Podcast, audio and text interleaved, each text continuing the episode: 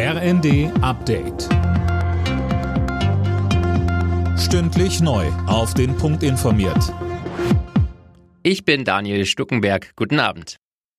Bundesfinanzminister Lindner will die Steuerzahler einem Bericht zufolge im nächsten Jahr um über 10 Milliarden Euro entlasten. Laut Spiegel sind unter anderem ein höherer Grundfreibetrag und eine Erhöhung des Kindergeldes geplant. Das genaue Konzept will der Finanzminister im Laufe der Woche vorstellen. Für 2024 ist ein weiterer Entlastungsschritt im Umfang von rund 4 Milliarden Euro vorgesehen.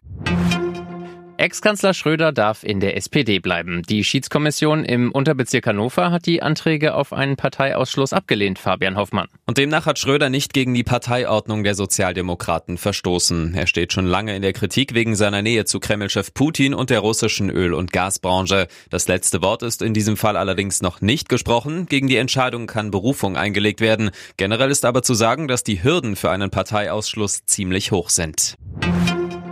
In Sachsen haben Rechtsextremisten die Entführung von Bundeswirtschaftsminister Robert Habeck inszeniert. Mit dem Facebook-Video sollte Werbung für eine Demo in Heidenau gemacht werden. Wie uns das Bundeswirtschaftsministerium sagte, will man die Aktion rechtlich prüfen. Bundesinnenministerin Nancy Faeser verurteilte das Ganze bei Welt TV. Ja, man kann gegen steigende Energiepreise demonstrieren, aber es ist eben nicht in Ordnung, den Minister für Wirtschaft auf diese Art und Weise zu beleidigen oder zu bedrohen. Und das ist ein klares Bedrohungsszenario, mit einer Entführung zu drohen. Und genau das meine ich, wenn ich davor warne, sich solchen Protesten dann anzuschließen.